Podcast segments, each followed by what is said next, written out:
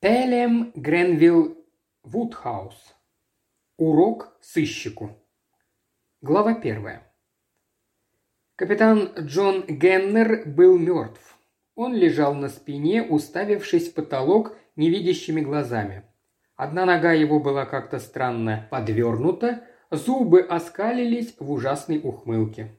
Еще минуту назад он был один в этой маленькой комнатке, заурядной спальни типичного провинциального пансиона, обставленной очень скромно.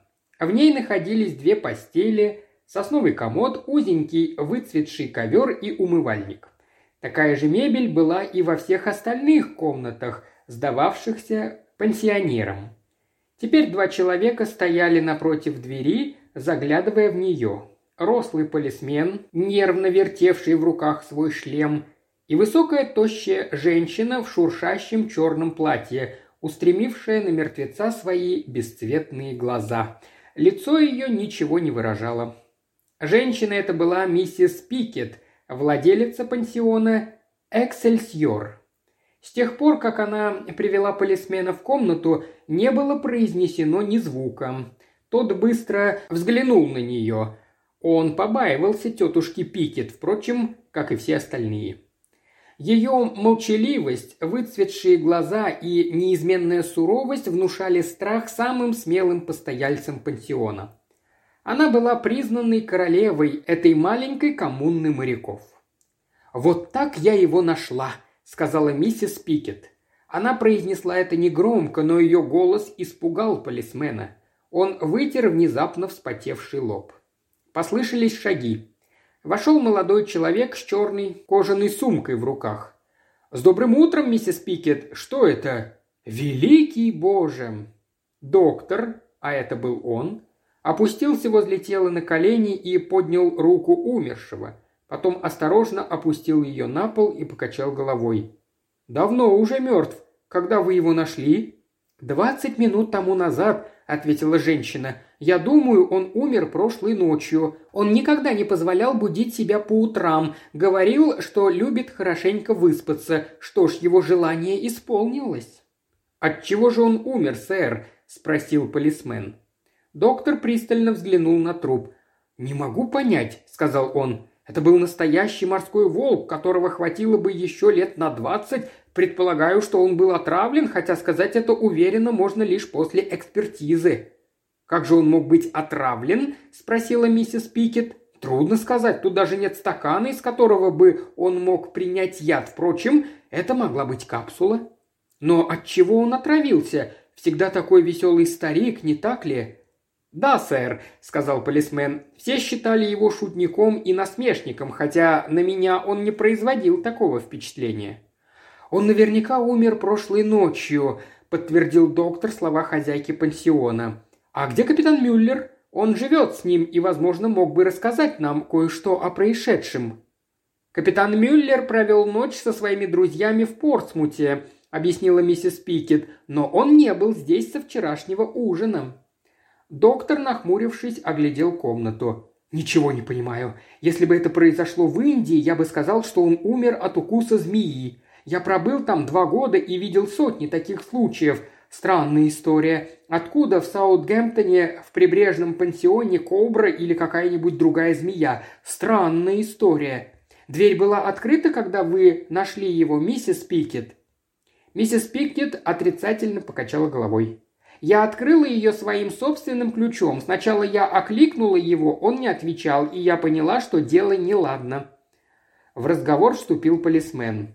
«Вы ничего тут не трогали, мадам?» Все оставлено на своих местах. А что это там на полу возле него? Это его губная гармошка, он любил играть на ней по вечерам. Многие жильцы жаловались, но я не видела в игре ничего дурного, только не позволяла ему играть слишком поздно. «Это происшествие отразится на репутации пансиона, мадам», – сочувственно произнес полисмен. Пикет пожала плечами. Наступило молчание. «Я думаю, мне надо сообщить все это судье», – сказал доктор и вышел. Через минуту и полисмен последовал его примеру. Нельзя сказать, э, чтобы он был слаб, но и ему хотелось оказаться как можно дальше от этих остекленевших глаз. Миссис Пикет осталась на месте. Лицо ее оставалось все так же непроницаемо, хотя внутри все бушевало. Такое событие произошло впервые с самого основания пансиона, и, как намекнул констебль Грегон, оно не поднимет репутации ее пансиона в глазах постояльцев. И все же не мысль о предстоящих убытках волновала миссис Пикет. Она давно уже могла оставить свое занятие, ее сбережения позволяли это.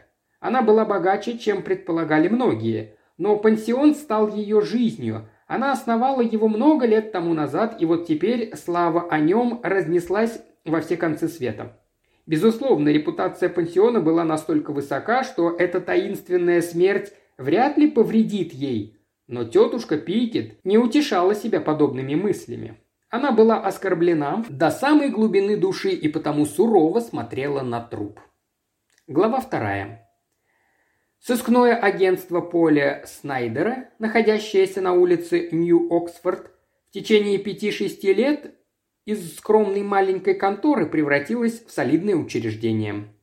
Мистер Снайдер только что получил одно дело. Оно показалось ему не очень важным, а в последнее время он принимал лишь крупные дела – Предложенное вознаграждение тоже казалось очень скромным при его теперешнем благополучии, но чрезвычайно странные факты дела его заинтересовали. Снайдер позвонил и приказал попросить к нему мистера Акса.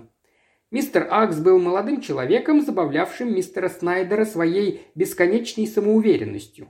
Он был американцем и лишь недавно стал сыщиком после близкого и ревностного знакомства с Пинкертонами – он не делал тайны из своего намерения изменить в корне методы лондонской агентуры, находя их слишком медленными. В отличие от него, Снайдер со своими помощниками считал главными факторами успеха упорный труд и здравый смысл. Он не любил работать на зрителя. Результаты, которых он добивался, оправдывали его методы, но он видел, что юный Акс считает его старым тупицей, которому баснословно везет. Мистер Снайдер решил поручить Аксу это дело главным образом потому, что неопытность в данном случае повредить не могла, а блестящая смекалка, так молодой американец называл свое индуктивное мышление, могла привести к неожиданному успеху. Еще одна причина заставила мистера Снайдера остановить свой выбор на Аксе. Он предчувствовал, что конечный результат нанесет удар по самоуверенности Акса, пусть даже для этого придется пожертвовать репутацией агентства. Открылась дверь, вошел Акс, он все делал напряженным. «Садитесь, Акс», – предложил мистер Снайдер, – «у меня есть для вас дельце». Акс порывисто опустился в кресло, кивком поблагодарив своего шефа. Это было одной из его привычек – казаться резким и молчаливым. Я попросил бы вас отправиться по этому адресу». Снайдер протянул ему конверт. «И хорошенько осмотреться. Это адрес пансиона для моряков в Саутгемптоне. Вы знаете это заведение, морские офицеры в отставке и прочие в этом же роде. Все в высшей степени прилично. До сих пор там ничего подобного не случалось. И вот умер человек. Убит? Именно это вам и предстоит выяснить. Судья оставил вопрос открытым – Вердикт гласит «смерть вследствие несчастного случая». Какова же причина смерти? Мистер Снайдер кашлянул. «Змеиный укус!» Спокойствие покинуло Акса. «Что?» – изумленно воскликнул он. «Чистейшая правда? Медицинский осмотр показал, что бедняга отравлен змеиным ядом. Точнее, ядом кобры». «Кобры?» Да, в пансионе Саундгемптона человек был ужален коброй. Чтобы вселить вас в еще большее недоумение, могу добавить, что когда дверь открыли, от кобры не осталось и следа. Таким образом, она не могла уползти через дверь, потому что та была закрыта. Она не могла выползти через камин, потому что там нет камина. И, наконец, через окно она тоже не могла пропасть, потому что окно слишком высоко, а змеи не умеют прыгать. Таково положение вещей. «Побольше бы деталей», – сказал Акс с легким вздохом. «Вам лучше обратиться к миссис Пикет, владелице пансиона.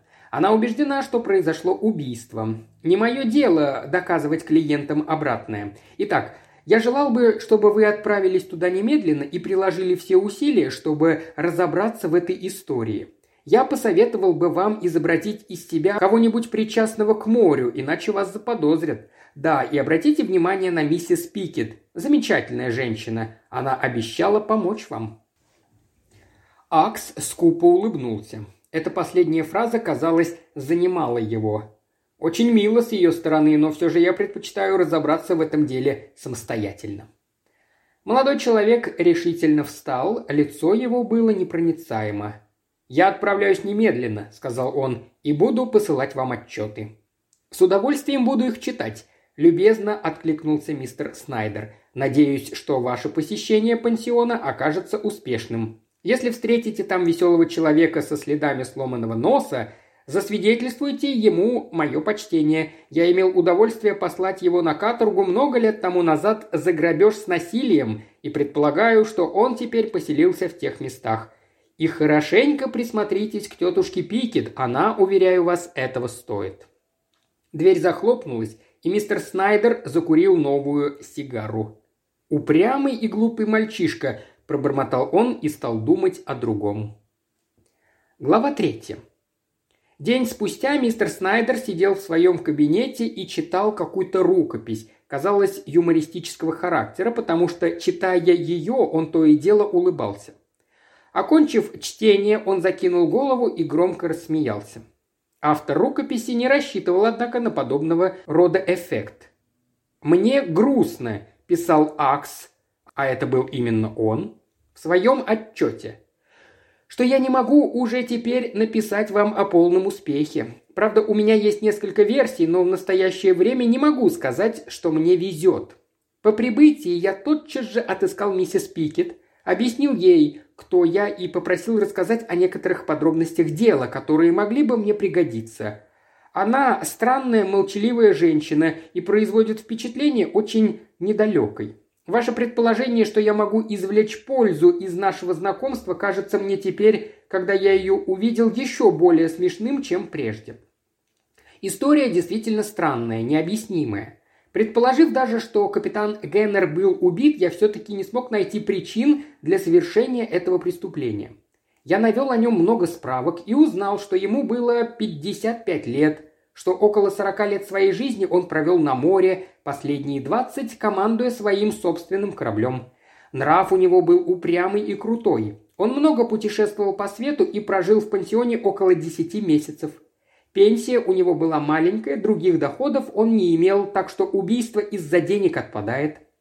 Под видом Джеймса Бертона, морского торговца на покое, я познакомился с жильцами пансиона и узнал их мнение насчет происшедшего – я заключаю, что покойного не любили.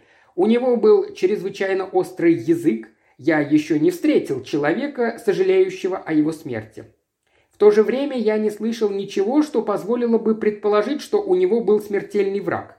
Я видел человека, делившего с ним комнату. Это тоже капитан, толстый молчаливый немец Мюллер. Нелегко вызвать его на разговор. О смерти капитана Геннера он ничего не мог сообщить ту трагическую ночь он был в Порсмуте со своими друзьями. Единственное, что я из него вытянул, это некоторые сведения о привычках капитана Геннера. Покойный редко пил, разве что иногда стаканчик виски перед сном. Одной капли спирта было достаточно, чтобы сделать его полупьяным. Тогда он становился веселым и всех задевал. Я подозреваю, что Мюллер недолюбливал Геннера, считая его неудобным соседом.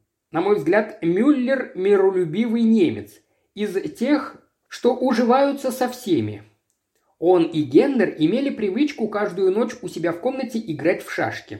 Геннер часто играл на своей губной гармошке. По-видимому, он играл на ней и перед самой смертью, что очень знаменательно, если предположить самоубийство. Но если капитан Геннер не покончил с собой, то я не могу в настоящее время представить, кто его убил, зачем и как. Я уже написал, что у меня две версии, но обе пока в крайне туманном состоянии. Наиболее вероятно, что в одно из своих посещений Индии, я установил, что он часто путешествовал по этой стране, у капитана Геннера произошел какой-то инцидент с туземцами. Рассказ Киплинга на эту тему очень убедителен. Разве не мог капитан Геннер, грубый надменный человек в пьяном угаре, надругаться над каким-нибудь индийским богом? Факт смерти от змеиного яда подтверждает эту версию. У меня есть и другая. Быть может, миссис Пикет знает об этом деле больше, чем показывает.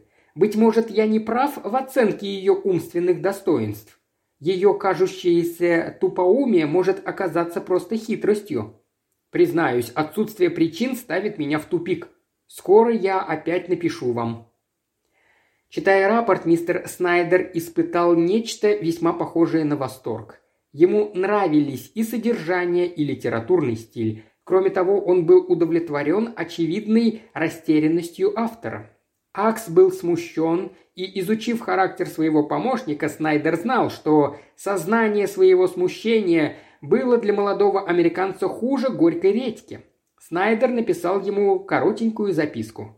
«Милый Акс, доклад ваш я получил. Вы, кажется, мне основательно запутались. Не советую вам отыскивать более или менее вероятные причины в делах подобного рода. Фонтлерой, лондонский убийца, убил женщину только по той причине, что у нее были толстые ноги. Много лет назад я сам разбирал дело, где человек убил своего лучшего друга из-за спора об заклад. Я заметил, что из десяти убийц пять действуют под влиянием момента. То, что вы называете мотивами, совершенно отсутствует. Ваш Поль Снайдер. По скриптум. Я не слишком высокого мнения о вашей теории насчет Пикет. Как бы то ни было, вы в ответе. Желаю успеха. Глава четвертая. Юный Акс был не особенно доволен собой. Он даже слегка в себе разочаровался. Такое настроение длилось несколько часов. Потом зашевелились сомнения. Акс был смущен. Каждая минута, проведенная им в Эксельсьоре, убеждала его в том, что эта старуха с бесцветными глазами считает его невежественным дураком. Это, более чем что-либо, наводило Акса на мысль, что у него есть нервы, которые все более и более расстраивались от презрительного взгляда тетушки Пикет. После короткого разговора с хозяйкой Акс осмотрел комнату, где разыгралась трагедия. Тело было вынесено, все остальное оставалось на прежних местах. Акс принадлежал к той категории сыщиков, которые на все смотрят через увеличительное стекло. Войдя в комнату, он тщательно осмотрел пол, стены, мебель и окно. Он стал бы горячо отрицать, если бы ему сказали, что так и полагается делать. И он стал бы столь же упорно доказывать, что проделывает все это по другим соображениям. Если он что-либо открыл, то эти открытия лишь еще больше запутали дело. Как уже говорил мистер Снайдер, в комнате не было камина, и никто не мог выйти через запертую дверь. Оставалось окошко, оно было маленькое, страх перед ночными грабителями заставил владелицу пансиона приделать к нему железную решетку с двойным засовом. Ни одно человеческое существо не смогло бы через него пробраться. Была уже поздняя ночь, когда Акс написал и отправил своему начальнику рапорт, столь того насмешивший. Глава пятая. Два дня спустя мистер Снайдер сидел у себя в конторе. Перед ним лежала телеграмма. «Тайна раскрыта. Возвращаюсь. Акс». Снайдер позвонил. «Когда возвратится мистер Акс, попросите его пройти прямо ко мне», — сказал он. Он закинул ноги на конторку, откинулся в кресле и, нахмурясь, начал созерцать потолок.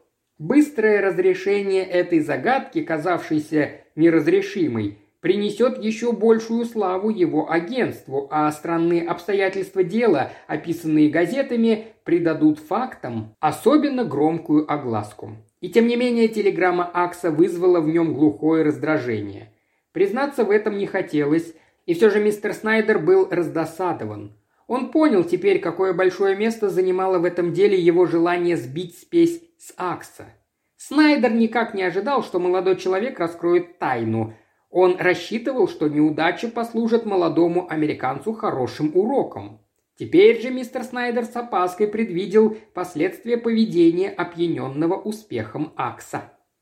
Его опасения не были напрасными. Он только что докурил вторую сигару, как распахнулась дверь и влетел Акс. Мистер Снайдер не мог сдержать легкого стона при его виде. «Я получил вашу телеграмму». Акс кивнул. «Вы удивлены, а?» Фамильярный тон, которым это было произнесено, покоробил Поля Снайдера, но он сдержался и не показал признаков возмущения. «Да», — ответил он, — «я должен признаться, что вы меня поразили. Я никак не мог заключить из вашего доклада, что вы нашли ключ к разгадке. Вам помогла версия об Индии или вас надоумила миссис Пикет?» Акс расхохотался. «О, это все ерунда. Я никогда в это не верил. Нужно же мне было с чего-то начать. Я тогда еще не думал по-настоящему». Мистер Снайдер протянул ему коробку с сигарами. «Закурите и расскажите мне обо всем». «Не могу сказать, что я этого не заслужил», — сказал Акс, затягиваясь. «Начинать сначала? Конечно. Но сперва скажите мне, кто убийца? Кто-нибудь из жильцов? Нет. Значит, кто-нибудь со стороны? Акс спокойно улыбнулся. Пожалуй, так можно выразиться, но я все-таки начну сначала. Верно. Интерес пропадает, когда знаешь конец истории. Ну, начинайте. Акс ронял пепел своей сигары прямо на пол. Обычно это возмущало патрона. Как правило, его помощники употребляли в таких случаях пепельницу. «Как только я прибыл в пансион», – начал Акс, – «я обратился к тетке Пикет.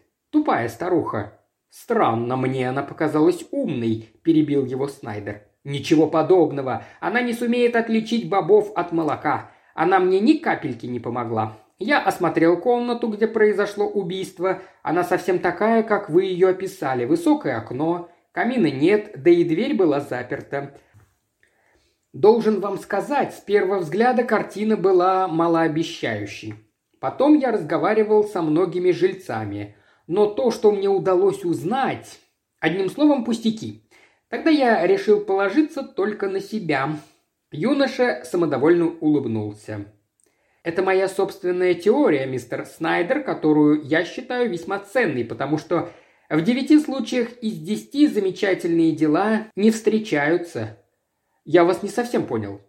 Я подразумеваю то, что и говорю. Обычно иначе, если вам угодно. Я хотел сказать, что самый простой вывод почти всегда самый верный. Да, но я... Я это испытал и доказал. Рассмотрим это дело. Оно давало повод прийти к самым нелепым заключениям. Порой оно заставляло предположить сверхъестественное. Казалось невозможным найти разумное объяснение смерти Геннера. Многие ломали голову, стараясь разгадать тайну, и предлагали самые дикие теории. Если бы я следовал им, я до сих пор все еще разгадывал бы причины смерти капитана. Но я исходил из того, что не произошло ничего сверхъестественного, и дело выиграно. Мистер Снайдер тихонько вздохнул. Акс имел право на подведение итогов своих розысков, но, несомненно, его манера рассказывать становилась неприятной.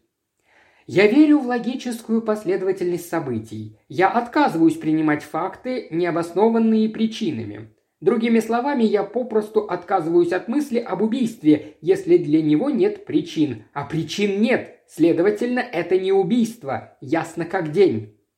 Поль Снайдер раскрыл рот, как будто собираясь что-то сказать, но внезапно изменил свое намерение. Акс продолжал. Тогда я принялся за теорию о самоубийстве. Была ли причина для самоубийства? Причины не было, следовательно, и самоубийства не было. Теперь уже Снайдер заговорил. «Мой мальчик, вы, наверное, совсем не были в Эксельсиоре, не так ли? Вы мне скоро скажете, что там не было и убитого человека. Нет. Капитан Джон Геннер мертв, и, как указывает медицинское заключение, он умер от укуса кобры. Маленькой кобры с Явы. Откуда вы это знаете? Вы видели змею? Нет. Тогда как же? У меня достаточно доказательств. Но как кобра исчезла из комнаты? Через окно? Разве это возможно? Вы сами сказали, окно высоко. Тем не менее, она исчезла через окно. Это опять логическая последовательность событий. Змея была в комнате, она ужалила капитана Геннера, а затем уползла из комнаты, оставив следы своего присутствия снаружи. Раз окно является единственным выходом, значит змея уползла через него. Какие же у вас доказательства ее присутствия снаружи? Она ужалила кошку и собаку. О, это новость. Вы не упоминали об этом раньше. Как же вы об этом узнали? Потому что анализ показал, что обе подохли от змеиного укуса. Где это произошло? За домом есть что-то вроде заднего двора. Окошко комнаты капитана Геннера выходит как раз на этот дворик. Там валяются разные ящики. В общем, мусор. Растет низкий кустарник. Хлама достаточно, чтобы скрыть трупы животных. Джен, служанка из пансиона, нашла их утром после того, как я отослал вам мой доклад. Она хотела высыпать залу из ведра и увидела их. Выяснилось, что кошка принадлежала капитану Мюллеру, немцу, о котором я вам уже писал. Ее несколько дней никто не видел. Собаку, ну, самая обыкновенная дворняжка, никто не признал. Я предполагаю, что она была бездомной. На ней не было ошейника, согласитесь, Одно мертвое животное вполне естественно, два уже подозрительно. Это оправдывает мою теорию. Как я уже сказал, врач осмотрел оба трупа и нашел, что кошка и собака умерли от укуса кобры. Счастье, что теперь вы сможете построить свои рассуждения на сделанном анализе. Вы нашли змею? Нет. Мы вылезали этот дворик, но змея исчезла. «Боже, значит, она отправилась вдоль по набережной?» «Мы надеемся, что ее убили. Действительно, не особенно приятно встретиться с ней на улице. Она, наверное, уползла через калитку, которая была открыта. Но прошло уже несколько дней с тех пор, как она исчезла, и ни одного несчастного случая, поэтому я и предполагаю, что она убита. Теперь ночи холодные, быть может, она замерзла. Во всяком случае, хочется так думать».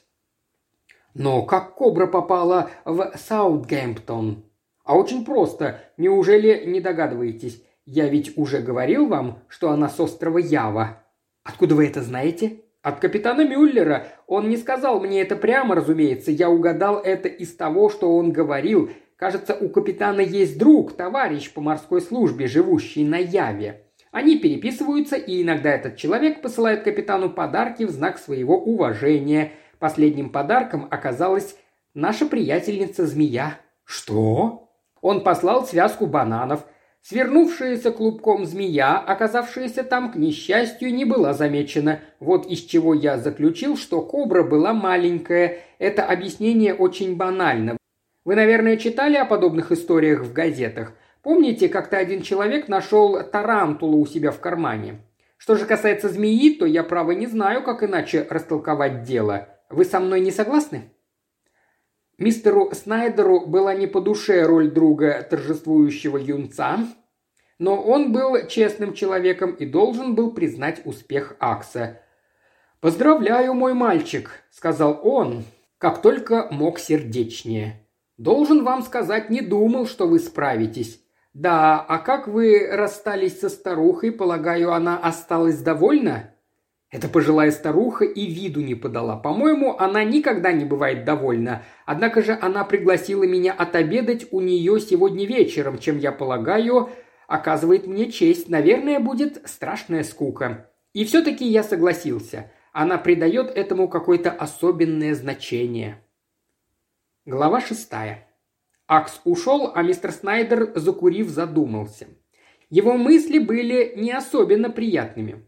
Он чувствовал, что Акс теперь станет невыносимым, и, что было ужаснее всего с точки зрения профессионала, будет еще небрежнее и самоувереннее.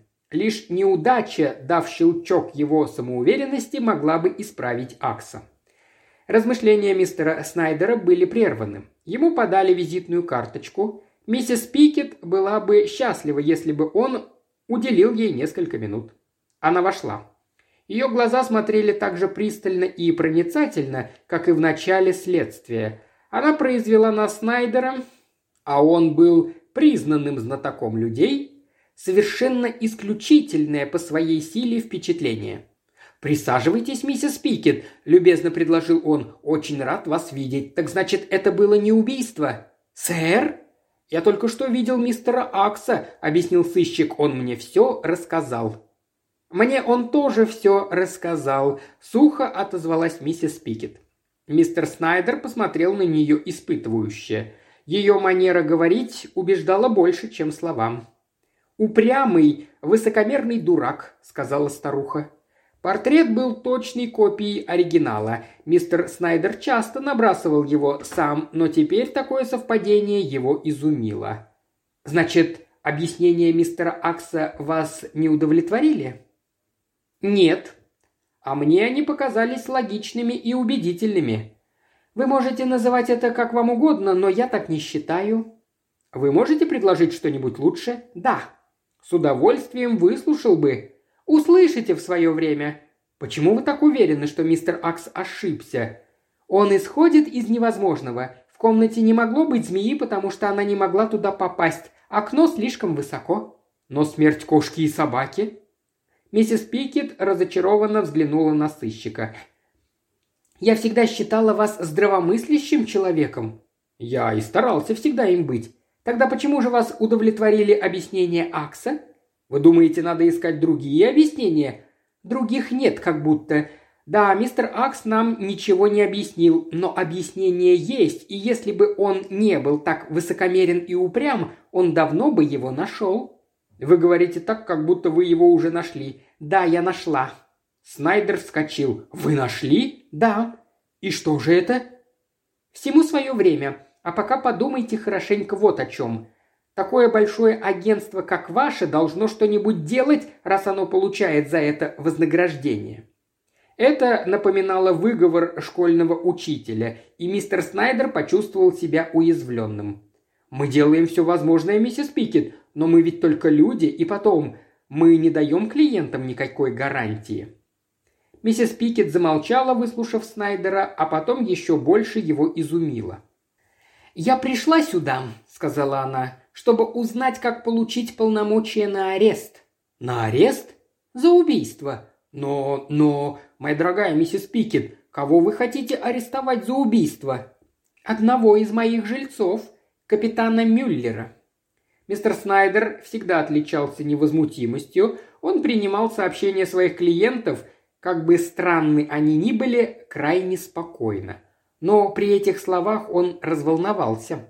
Ему вдруг пришла в голову мысль, что миссис Пикет не в своем уме. Подробности дела были еще свежи в его памяти, и он ясно помнил, что капитана Мюллера не было в пансионе в ночь смерти капитана Геннера. Он постарался понять, что заставило старуху сделать подобное заявление. «Капитана Мюллера?» – повторил он. Миссис Пикет смотрела на него все так же пристально. «Вы не можете раздобыть себе полномочия без доказательств». «У меня есть доказательства, но если я назову их вам сейчас, вы решите, что я сошла с ума». Присмотревшись внимательнее, Снайдер решил, что она производит впечатление здорового человека. «Но, моя дорогая миссис Пикет, Представляете ли вы себе, о чем просите? Я не могу заставить агентство отвечать за случайный арест человека. Это меня разорит, и в конце концов это сделает из меня посмешище.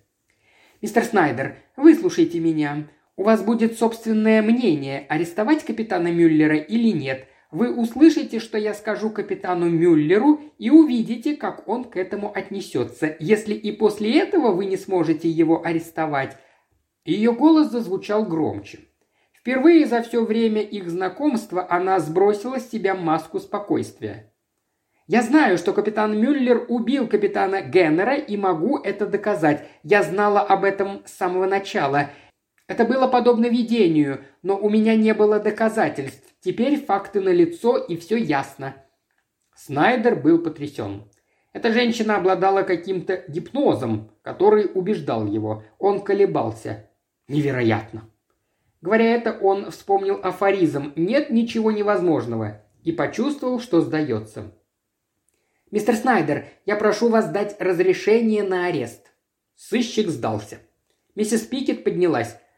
«Если бы вы приехали сегодня вечером в Саутгемптон отобедать у меня, я доказала бы вам свою правоту. Вы приедете?» «Я приеду», — сказал мистер Снайдер. Глава седьмая. По прибытии в Эксельсиор мистер Снайдер был проведен в маленькую залу, в которой хозяйка пансиона устраивала свои редкие приемы. Там он нашел Акса, последний был изумлен.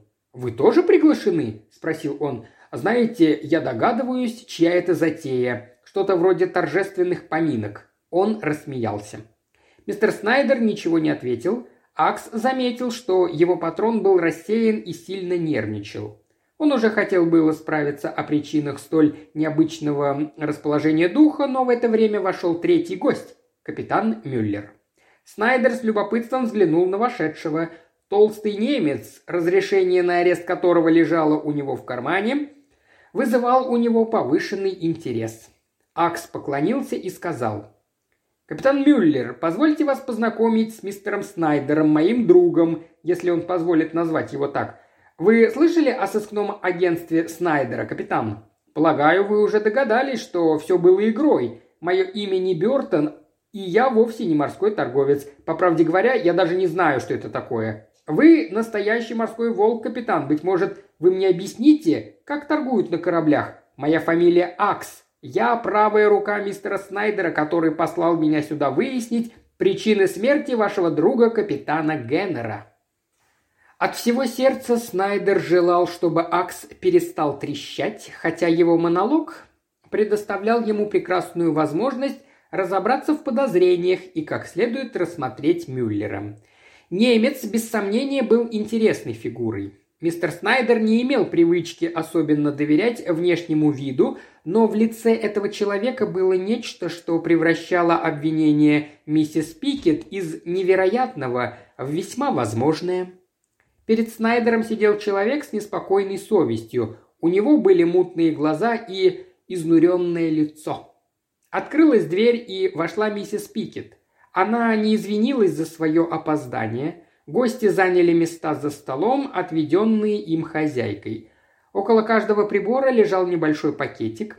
По отношению мужчин к этим подаркам можно было судить об их настроении. Акс взял пакетик первым, потряс его и улыбнулся. Мистер Снайдер нерешительно дотронулся до своего и нахмурился. Немец не обратил на пакетик никакого внимания. «Что это такое, мадам?» – быстро спросил Акс. «Подарки, сувениры? Как это мило! Можно взглянуть?» «Подождите!» – отрезала миссис Пикет. Наступило неловкое молчание. Это был странный квартет. Акс, мужественно старавшийся побороть скуку, угрюмая и таинственная старуха, невеселый мистер Снайдер, крошащий дрожащими руками хлеб, и, наконец, капитан Мюллер, не переставая прикладывающийся к бокалу.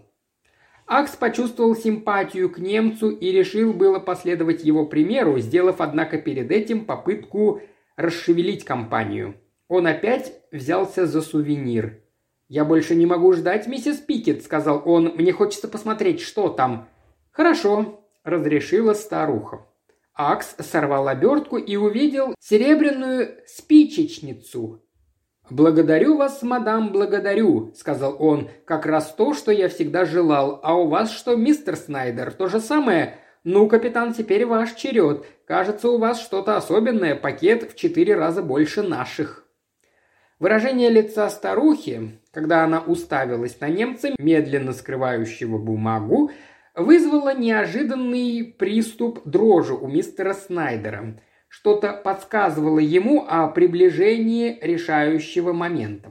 Он живо нагнулся вперед, сжав колени руками в нервном порыве.